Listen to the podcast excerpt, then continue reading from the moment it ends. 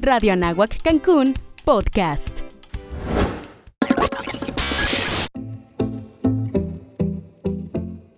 Somos Cancún. Viaja en el tiempo y aprende sobre la creación de esta hermosa ciudad a través de 50 años de historia. Escucha relatos, anécdotas y experiencias de sus fundadores.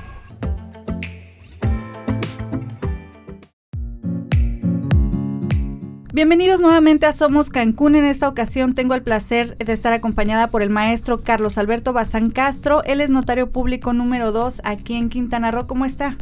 Gracias Gaby, muy bien. Gustoso de estar aquí platicando con ustedes y con todos los que nos escuchen y ven.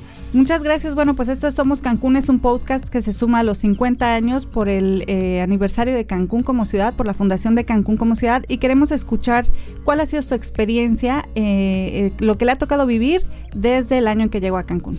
Mira, como estamos en los preparativos del festejo, lo primero que quiero festejar y comentar es el nombre de estas, de estas cápsulas, porque somos Cancún. Lo primero y lo padrísimo de este nombre es que es incluyente. Y el Cancún de, de origen era un Cancún incluyente.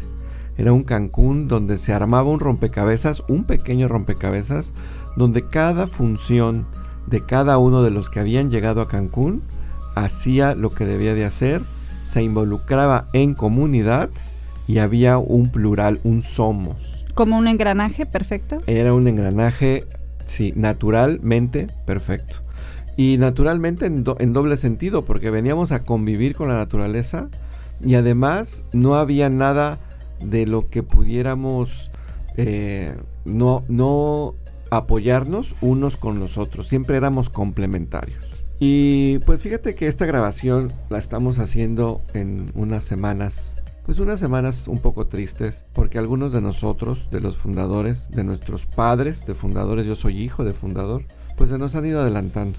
Pero quiero abarcar este tema no solamente como un homenaje eh, general para todos ellos que ya no están, dentro de ellos mi padre, mi padre ya no vive, este, porque sobre todo con ellas, con las mamás porque nosotros, niños, yo llegué aquí a la edad de 7 años para 8, eh, me tocó terminar mi primaria aquí en Cancún, soy generación 76-79 de la primaria. Me tocó correr por las calles sin frenos. Eh, en aquella época uh, estaba eh, este juego de la avalancha. Todavía no estaba en moda la patineta. Y algunas bajadas de la ciudad, que no son muchas, pero que sí existen, algunas lomitas, las usábamos de rampa, terminaban en la avenida. Claro, eran avenidas casi desiertas, poco circuladas. Ese era el Cancún original. De inicio, pues. Seguramente entre Tulum y Bonampak, ¿verdad? Sí, exactamente, que es donde está la duna. Hay una duna justo antes de entrar a zona hotelera y es una duna que abarca toda esa franja de costa. Pero regreso al tema de las mamás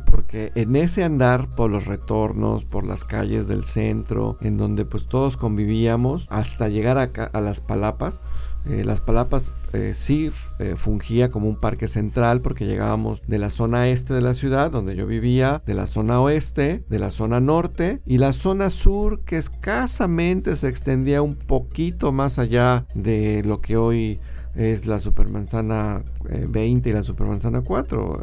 La zona sur fue la última en desarrollarse. Y entonces teníamos seguramente más de una mamá, porque si no era la mamá de un compañero, era mi mamá o era la mamá de otro compañero, las que hacían de recoger a los polluelos y decir, ya es hora, váyanse a su casa, ya es hora, vénganse a cenar, ya es hora, va a pasar la venta del pan, va a pasar la venta de, algunos otros artículos que llevaban en carrito para hasta las casas. El agua potable a veces también nos llegaba por, por, por este, por pipas y había un horario y pues había un horario para asearse, había un horario para ayudar a, trasladar el agua de donde la dejaban al interior de las casas o ver que se subieran los tinacos. Era una dinámica, insisto, y regreso al inicio del programa, de somos teníamos una función no solamente de niños traviesos, de hijos inquietos, sino teníamos una función de horario, teníamos una función de suma de actividades con los adultos y eso lo veíamos natural, normal y ese es un valor que yo creo que ahora como padres eh, no debemos perder de vista.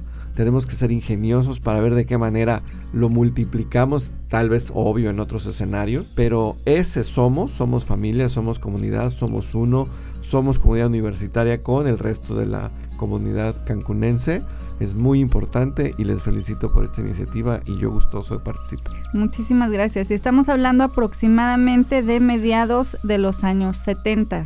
Correcto. ¿Cómo era eh, el Cancún en ese tiempo si pudiéramos describirlo en una fotografía, si tuviéramos que retratarlo con palabras? ¿Cómo era vivir en Cancún a mediados de los 70? Era un panorama lleno de árboles. Es lo, primero que se viene a mi mente son muchos árboles. El, el sonido del viento y las hojas es el recuerdo primero que yo tengo de Cancún. Posteriormente era ver pasar aves, a veces changos, los tucanes, ¿verdad? Los armadillos, lo que todavía sobrevive, no, hace muchos años todavía vemos tejones, alguno que otro en las, en los, linderos de la ciudad. Los tlacuaches también son muy comunes aún incluso, muy resistentes, hay que aprenderles a ellos algunas cosas. Este, y pues era, era un paisaje natural, era una convivencia incluso con los animales. Eh, no teníamos tanto ese temor a veces de encontrar un insecto, a lo mejor alguna víbora.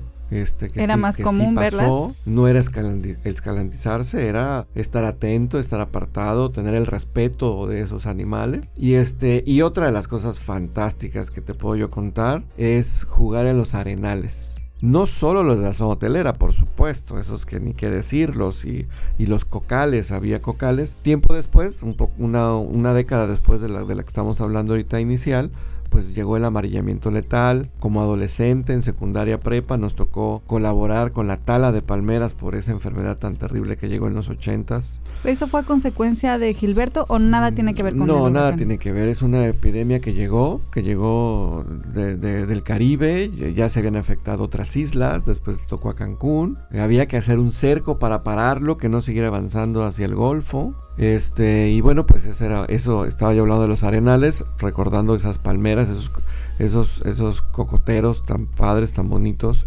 Teníamos palmeras altas, no todas eran palmeras enanas como hoy en día, casi todas son descendientes de esas, de esa replantación de palmeras. Pero yo me refería a los arenales de cuando hicieron las avenidas, porque eran montañas de Sascap, montañas de arena que iban a distribuir en las calles para hacerlas. Eran las brechas entre árboles, todas como campo traviesa, fantástica, ya sea en tu bicicross o ya sea corriendo, subiendo, árboles, árboles eh, eh, que, es que, que escalar, árboles que sortear. Este, era interesante descubrir una que otra pequeña gruta o algún cenote. Había una zona prohibida para los niños porque los papás lo sabían. Era una zona atrás de la avenida Cabá, hoy en día, antes conocida como Aeropuerto Viejo. No se vayan al final de la pista del aeropuerto porque hay cavernas, hay... Eh, Más o menos a qué altura hoy. Hoy en día pues estaremos hablando como por la Chichen Itza, en el cruce de Chichen con Cabá, un poco hacia el centro. Toda esa zona era una zona que, era de que era de que con muchas eh, variaciones del piso y, cenotes abiertos. algunos ocultos. ¿Eso representaría el final de la pista?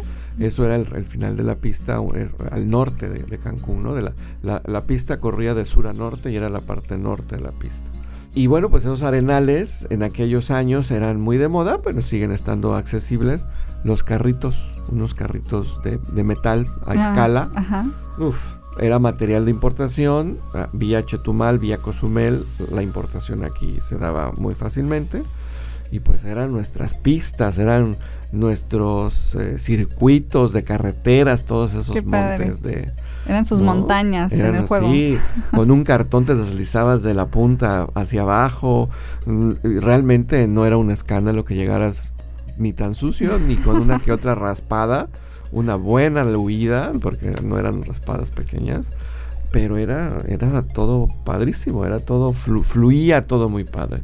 Porque hoy en día vemos esos atorones de, de actividades, de qué hacemos, o de actividades permisivas, y pues mucho tiene que ver, eh, pues todo este cambio que, ya conocemos y que pues, hoy estamos este, pues enfrentando y que es un reto hoy día, ¿no? Y que muchas de esas ideas que escuchen de la historia de Cancún, es nada más renovarlas. Hay que recordar que todo eh, debe de ser cíclico, todo puede ser renovado, todo, todo a veces es de moda, ¿no? Porque también hubo modas en aquella época. ¿Cómo qué tipo de modas? Pues bueno, eh, la moda de, por ejemplo, de, en, las leches y los chocomilk, no usábamos, no preferíamos las leches del centro del país, preferíamos nuestros bones que eran botecitos de sabor chocolate, este, preferíamos nuestra mantequilla azul, ¿no? Entonces, pues fueron modas impuestas por el, la época, la oportunidad que teníamos de esos productos. Hay mucho producto que se llamaba, se dice, la verdad nunca lo averigüé, holandés, eh, europeo, Belice era una colonia eh, de Gran Bretaña, entonces mucho producto efectivamente europeo venía por Belice y pues nosotros aquí fascinados, había unas leches también de polvo eh, que nosotros preferíamos o que estábamos acostumbrados a hacerlo y pues era la moda porque todo el mundo llevaba de lunch ese tipo de productos a la escuela. Entonces Cancún siempre ha representado esa, ese acceso multicultural. Sí. Bien sea por los productos o por las personas que pues han venido de diversas partes, ya no digamos de México, sino de todo el mundo. Siempre, yo creo que ameritaría una investigación, un libro, algo de todos los extranjeros que estuvieron en el primer momento de, de la apertura de Cancún, porque muchos de ellos porque eran atrevidos, porque traían otra visión del mundo, porque tenían visión del lugar, pues estuvieron presentes aquí. Españoles, el fundador de la Cruz Roja de Cancún fue un español, estuvieron alemanes, estuvieron italianos, estuvieron pues de, muchas, de algunas otras más nacionalidades que yo recuerdo, papás de mis amigos de escuela eran de otro lugar del mundo. Ir a la playa o visitar la zona hotelera seguramente también debió haber sido fascinante en ese tiempo. ¿Cómo era? Mira, llegué a conocer el puente, que hoy está en el Calinda, que se conoce como Puente Calinda, que aún era de madera. Llegué justo en el año en que lo mudaban, lo desbarataron y lo mudaron a Punta Nizuc. Punta Nizuc no tenía puente. Eh, y el puente de madera estuvo un tanto, una década, X años, del lado de Punta Nizuc, que fue el mismo que estaba en Calinda. Cuando construyen el de Calinda, pasan el de madera a Punta Nizuc. Correcto. Y entonces eh, el primer tramo de, avenida pues fue un solo carril. Eh, primero llegaba hasta lo que, lo que hoy se conoce como la zona de las plazas comerciales de Plaza Caracol. Después llegó hasta el hotel que se llamó Garza Blanca. Muchos años se conservó hasta ahí la parte pavimentada. ¿A qué altura? Porque hoy en día ese hotel ya no existe. Ligeramente después de Plaza Flamingos. Ajá. Hasta ahí llegaba un solo carril, el pavimento. Todo lo demás era una brecha. Entonces, pues eh, la playa, las dos playas más socorridas siempre han sido Playa Tortugas, que tenía un estacionamiento donde llegar, y Playa Caracol, que te estacionabas donde hoy están las plazas. Claro. Este, esas eran las, las dos playas más, más socorridas. Y bueno, llegar a la playa, pues era correr, era llevar una pelota, era hacer torneos de voleibol, sobre todo voleibol me recuerdo, jugar esta persecución con pelota que se llamaban los quemados y era ir inclusive a veces con tus, con tus compañeros de escuela, era ir con familia, se hacían amistades entre familias ahí, o era ir con, con, tus maestros, con los escolares, era recibir a otras escuelas, venían escuelas de Mérida, escuelas de, de Bacalar, ahí siempre estaba la normal de maestros, de Chetumal, venían autobuses a pasar el fin de semana a las playas de Cancún. Entonces, e, ese, ese mm, sentimiento de, de, aventura, ese sentimiento de que seguimos teniendo hoy, a veces disfrazado, porque los turistas no han dejado de llegar, ellos eran turistas también. Entonces, pero resaltar el sentimiento de estar a la expectativa de quién llega y a quién atiendo y con quién convivo. Eso lo hemos perdido. Porque ahora es con quién hago negocio, a quién le vendo qué, o qué me deja quién. Y todo está tan normalizado ahora, ¿no? Que esa emoción de sorpresa, que es parte de tu vida, que es parte de lo que te alimenta, pues hoy se diluye y a veces pasa desapercibido. Y hoy, y hoy, se intercambia por una angustia, o, se intercambia por me van a ganar el cliente, o, o la fila, porque las vans andan viendo dar más vueltas para llevar turistas a los hoteles. Entonces, este, sí hay muchos detalles que yo creo que eh, a lo mejor no hay que rescatar en lo operativo, pero sí en su esencia, porque es parte de la esencia de nosotros mismos humana. que la hemos ido intercambiando, lo natural, eh, lo que, lo que nosotros nos adaptamos al Cancún que existía. Y ahora es al revés, tratamos de, eh, de acomodar lo que existe a lo que queremos o necesitamos o creemos que es lo mejor, ¿no? O lo que queda en algunos casos también, ¿no? Porque el, crecimiento, eh, pues si bien es, ha sido necesario y en otras pláticas hemos comparado el crecimiento con otras ciudades eh, coloniales, ¿no? que tienen cientos de años, que están bien consolidadas y resaltando lo positivo que Cancún en menos de 50 años ha logrado posicionarse como la principal ciudad turística a nivel Latinoamérica, por ejemplo, una de las principales a nivel mundial. Sin embargo, pues sí, este crecimiento exponencial en tan poco tiempo, pues ha traído muchísima gente eh, que sigue llegando de todos lados, que todos son bienvenidos porque pues esta era tierra de nadie y, con el paso de los años se ha ido formando justamente esta esencia. Que no se pierda, que se rescate. ¿Cuál sería el mensaje al respecto? Pues que mm, volvamos a hacer caso a nuestros sentidos. Eh, probablemente se rescata un poco en todo lo que es ahora es, ecoturístico. Tener este equilibrio entre la emoción, entre los sentidos y entre el devenir de la modernidad o del, la grandeza que es Cancún, ¿no? Yo creo que hay que, buscar un punto intermedio, eh, reflexionar qué es, qué, cuáles son los temas de la agenda para capacitar a los servidores turísticos, cómo les podemos llevar esta experiencia de sentir, de ver, de escuchar, de palpar, de esperar, todo lo que hacíamos en aquella época, eh, y expanderlo, porque si antes éramos eh, los colonos los que hacíamos eso, porque pues, hacíamos de todo, todo, éramos todos multiusos, ¿no? Este, multiocupaciones. Ahora no, ahora está, extremadamente especializado, pero dentro de esos eh, beneficios y, capacidad duplicada de atención, pues qué padre que nos podemos nutrir también con esta otra parte, que un poco rescata la parte ecológica, pero que yo creo que sería algo formidable y potenciar mucho el, servicio turístico, que es nuestra vocación principal. Y ahora platicábamos hace un momentito, usted es notario público eh, número 2 en Quintana Roo. Esto quiere decir que eh, literalmente fue la primer notaría del estado en la zona norte. ¿Nos puede platicar un poquito de la historia? Sí, claro que sí. Pues mira, eh, mis papás llegaron al estado por una invitación que le hacen a don Miguel Ángel Bazán para ser juez de distrito en el territorio de Quintana Roo. Nosotros, mi familia llega cuando aún Quintana Roo no es estado eh, libre y soberano, sino todavía depende de la federación. Y lo invitan años después a formar parte del primer grupo de abogados eh, de gobierno del estado, ya estado después del 74, en 1975, y pasa a formar parte del gobierno del estado con el primer gobernador Martínez Ross.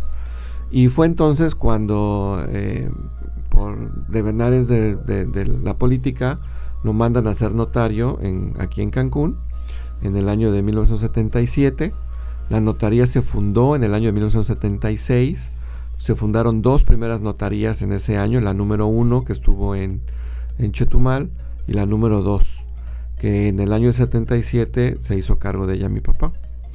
Posteriormente también pues por designio divino mi papá fallece, mi mamá eh, logra tener la notaría a través del primer examen de oposición en la historia del notariado del Estado en el 1978.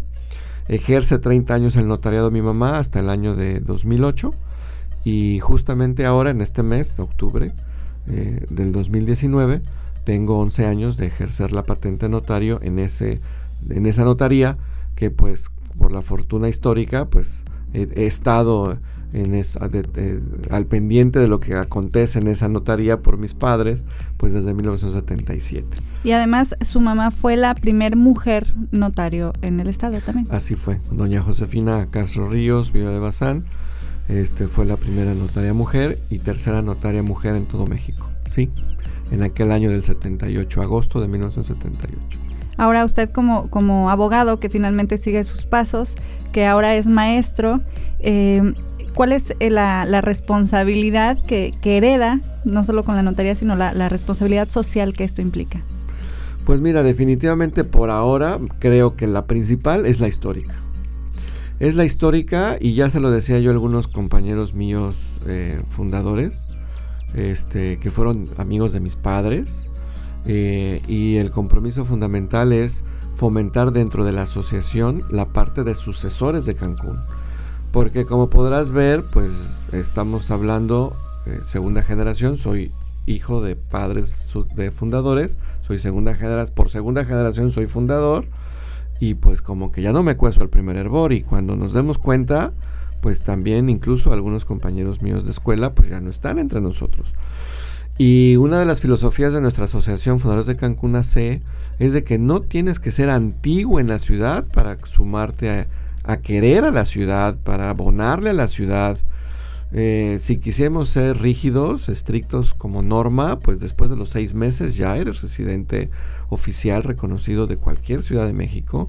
Entonces, pues la invitación primera, además de que es mi compromiso, eh, a ser sensible a todos los que nos escuchen, los que le den clic para escuchar estas cápsulas, pues es justamente sentirte de aquí, sentirte de Cancún. Algunas veces ponemos el ejemplo tan sencillo como decir, algunas personas esperan que pasen a barrer los del municipio fuera de tu casa. Otras buscan la línea donde llega a mi casa y hasta ahí barro y no doy dos, tres escobazos más allá. Lo mismo pasa a veces con el aseo, con el chapeo, etcétera, ¿no? Entonces ahí es donde empezamos a ver dónde pongo yo mi raya. No pongamos raya. ¿no? El que no convivamos en la totalidad de la ciudad, porque ya es muy grande, pues no quiere decir que no estemos involucrados con programas que puedan ayudar a todos los segmentos, a todos los sectores, a todos, sobre todo las nuevas generaciones, porque esto es generacional. Cosa que tú no veneres, que tú no generes, que tú no provoques, son cosas que se olvidan, cosas que ya no se reproducen. esto es de tradiciones, esto es, eso también significa y es parte también de, de, los objetivos de la asociación, generar estas costumbres, esta cultura, ¿no? Y pues un tema que a mí en lo personal me apasiona, pues es la, la transculturización porque existe ahí una dificultad entre si somos una suma, si somos una mezcla, si predominan unas a las otras. Cancún está luchando por tener su propia identidad. Y la identidad también significa tu arraigo. Y tu arraigo significa cuidar tu casa, estés o no estés, qué tiempo estés afuera, qué tiempo estés adentro. Tenemos inclusive varias casas, ¿no? Y en ese, en ese andar del tiempo, pues Anagua, que es mi casa, yo soy egresado a Mayap. Y pues qué padre tener este sentimiento y poderlo eh, decir que se multiplique en todos los sentidos de la vida. Tu trabajo es tu casa, tu casa, por supuesto, algunos amigos que, hagan grupo. Tenemos eh, esa, esa, ese compromiso de divulgar, de hacer sentir, de, de, platicar esta experiencia emocional, porque eso es lo que tenemos que transmitir para procurar que se haga fortaleza grupal. Y hablando, esta, esta pregunta es meramente por, por curiosidad. Hablando de la identidad de Cancún, por ejemplo, a nivel mundial, pues a los mexicanos se nos reconoce como personas muy alegres, personas folclóricas, que nos gusta la música, que somos cálidos, que somos apapachadores.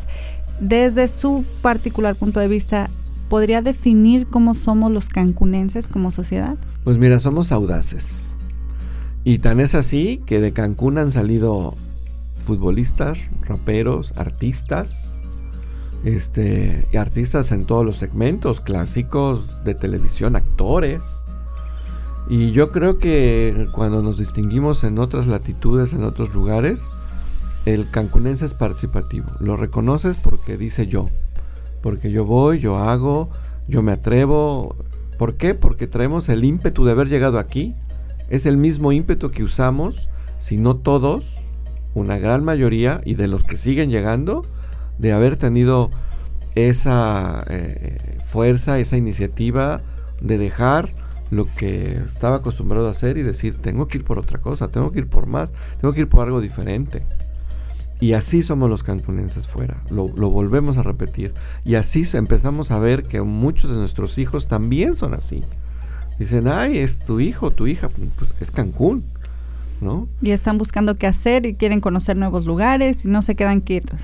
Aquí está la náhuac, miren, no se quedan quietos, ¿verdad? Y qué bueno que tengan estas iniciativas y se apoyen las carreras con estos, pues, pues con estos proyectos que, que, que, no solamente son de inmediato, no son para una calificación, son para la postre, son para, eh, como decíamos aquí entre nosotros los fundadores, la primera piedra se puso hace 50 años, pero hoy, este año, estos próximos meses, se pondrán las primeras para los siguientes 50.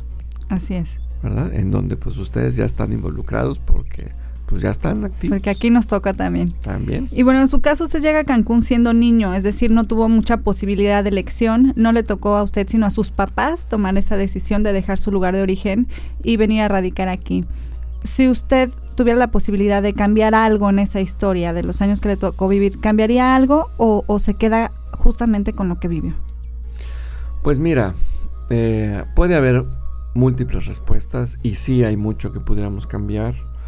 Yo considero que parte de la competencia, eh, y hablo de las administraciones de gobierno, de poner una raya, hace rato hablé de poner una raya, de hay que quitarlas, y justamente vuelvo a hablar de lo mismo, que si le tocaba a la federación porque Fonatur hizo la, la urbanización original, que si le tocaba al gobierno del estado, porque el gobierno del estado es el que tiene que dar el recurso, porque está en su programa, que si es municipal, porque es del ramo no sé qué número, que eso nos ha distorsionado inclusive los destinos del uso de los suelos de Cancún.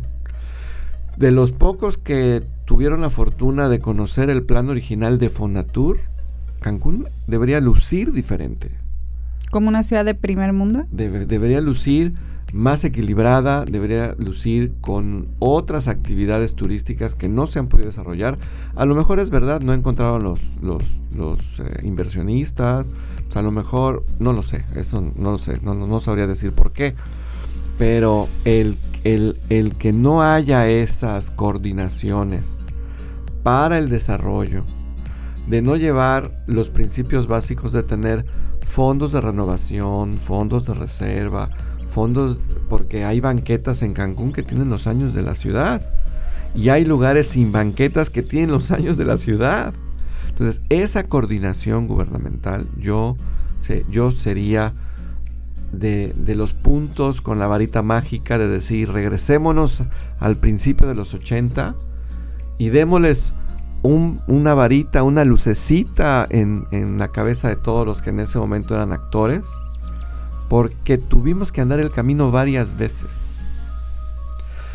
Y la otra parte nos corresponde a la iniciativa privada, porque también la iniciativa privada espera que el, plan sea de gobierno. Y creo que tenemos que estar, como en el béisbol, esperando aquí de catcher, la pelota que no batió nadie. Y teniendo la pelota, volverla a girar y decir, nosotros la iniciativa privada tenemos este proyecto con los empleados, eh, con las movilidades de nuestros vehículos que nos corresponden, de nuestras capacitaciones de nuestros empleados y así hacer suma. Creo que ha habido un ejercicio de demasiadas restas, divisiones y pocas sumas y multiplicaciones. Deberíamos regresar, de la ciudad. regresar al origen, ¿no? Que, que hablamos de ese engranaje donde todos se ayudaban a otros naturalmente, sin esperar nada a cambio, ¿no? Así es. Así es, ahora que somos mucho, pues es un reto mayor. Alguna vez nos han, cuando la, asociación eh, va a cumplir, va para su octavo año de haberse creado, y en su momento, pues este, nos, hicieron la pregunta, eh, y, y, por qué se pelearon con pioneros o por qué están en contra de pioneros? Y en alguna entrevista que tuvimos en conjunto con el ingeniero Rafael Lara, que pues es el padre de pioneros de la asociación. Este, pues en conjunto estuvimos de acuerdo y dijimos, ojalá hubiera más asociaciones como pioneros y fundadores, y más ahora que la ciudad es la metrópoli que es, este, y entonces pues también la invitación se suma, ya hablamos de gobierno, ya hablamos de iniciativa privada, se suma la ciudadanía, porque la ciudadanía nos podemos organizar, a lo mejor ahora con motivo de los 50 años, podemos hacer, hacer un festival eh, magno es inevitable. Lo tenemos que hacer porque son 50 años. Pero hacerlo para toda la ciudad pues es imposible. Vamos a tener que hacer diferentes subsedes o la idea es tener diferentes subsedes. Y ojalá así como existe el proyecto vigente de gobierno de de, de, los vecinos vigilantes o de las asociaciones de vecinos y el jefe de manzana. Ojalá sí podamos ir teniendo diferentes subsedes ya permanentes. Ojalá sea un deseo hecho realidad que a partir de esos 50 años se queden comités permanentes en diferentes colonias a largo y ancho de la ciudad para que promuevan esto que estamos hablando hoy. Las costumbres, las regionalizaciones, eh, los proyectos, la continuidad, ¿no? Y bueno, eh, poder comentar algunos otros eh, logros importantes que yo creo que a veces no se hacen tan visibles, como por ejemplo fue modificar el proyecto de la, del el remozamiento o reconstrucción del puente de, Calinda, porque tapaba la visión, tapaba la, la vista, era un proyecto seguramente hecho en escritorio, pues sí, efectivamente, con sus razones eh, técnicas, pero bueno, finalmente, pues oh, eh, la asociación este, estuvo ahí muy pendiente y logramos una modificación en ese sentido, ¿no? Este, otra modificación que no tuvimos el éxito que, que pudiéramos haber querido, pues fue en la modificación de la avenida Tulum, también ahí hay pros, contras, etcétera. Eh, hay proyectos de movilidad de la ciudad muy pendientes que fueron propuestos desde pioneros, desde los años finales de los 80 y ese es un tema pendiente que no ha podido concretarse. Entonces, eh, somos muchos los, los intelectos en la ciudad. Esa es otra característica fantástica de Cancún. Creo que poco común en el mundo, porque tenemos intelecto de los retirados jubilados tenemos intelecto de los que deciden venir enamorados de, algo de, la zona. Tenemos los talentos propios ya de ustedes, las 10, 12 universidades que tenemos. Tenemos talentos de la expertise propia del caso único de Cancún. Eh, por, la, por la ubicación geográfica, por el número de extranjeros que tenemos, por el número de aeropuerto que somos. estamos privilegiados y tenemos materia prima en verdad para construir unos siguientes 50 años formidables. Un último mensaje que le quisiera dar a las nuevas generaciones. Pues repito que yo creo que es el más importante es que se sientan de aquí. Que, que aun cuando no debemos olvidar probablemente nuestro origen de familia, mi familia viene de Veracruz, este, pero eh, no, no debemos tener la menor pena ni la menor duda de decir yo soy cancunense. Cancún ya existe, existe con esta historicidad que estamos generando y formando, existe como punto importantísimo eh, e-, económico, eh, turístico. No hay por qué no llamarnos de Cancún. Ya tenemos eh, no, van, no van a ser los primeros que alzan la mano. A lo mejor tal vez nosotros hubiéramos podido dudar. Eh, ¿De dónde vienes? Ah, eh, pues nací aquí, ¿Y dónde es eso? ¿Y qué es? Y eso ya no es hoy. Entonces, por favor, quítense ese temor. Si por alguna razón los trajeron a Cancún o decidieron ustedes venirse aquí a Cancún, digan, soy de Cancún, porque tú hoy, el día de hoy es el más importante. Porque es el que vuelves a recrear desde el día en que abres tus ojos y puede tener la expectativa y el alcance que ese día tu ánimo tenga. Así que si hoy estás en Cancún, viviendo, estudiando, trabajando en Cancún, eres de Cancún.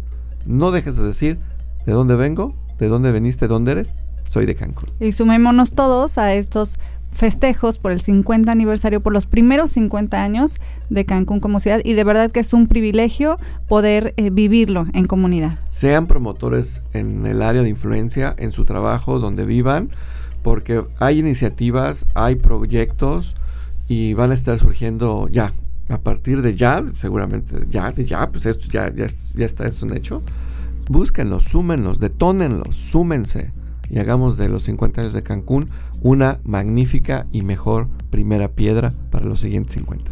Muchísimas gracias. De esta manera despedimos al maestro Carlos Alberto Bazán Castro, él es notario público número 2 y ha venido a contarnos su experiencia en Somos Cancún. Yo soy Gaby Maruri, nos despedimos, los esperamos en la próxima emisión. Somos Cancún es una producción de Radio Anagua Cancún.